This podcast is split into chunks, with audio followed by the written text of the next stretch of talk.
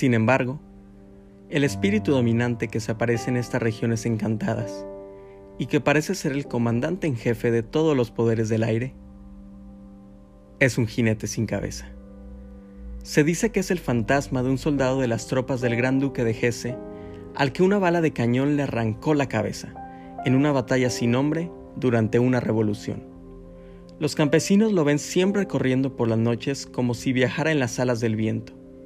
Sus excursiones no se limitan al valle, sino que a veces se extienden por los caminos adyacentes, especialmente hasta cerca de una iglesia.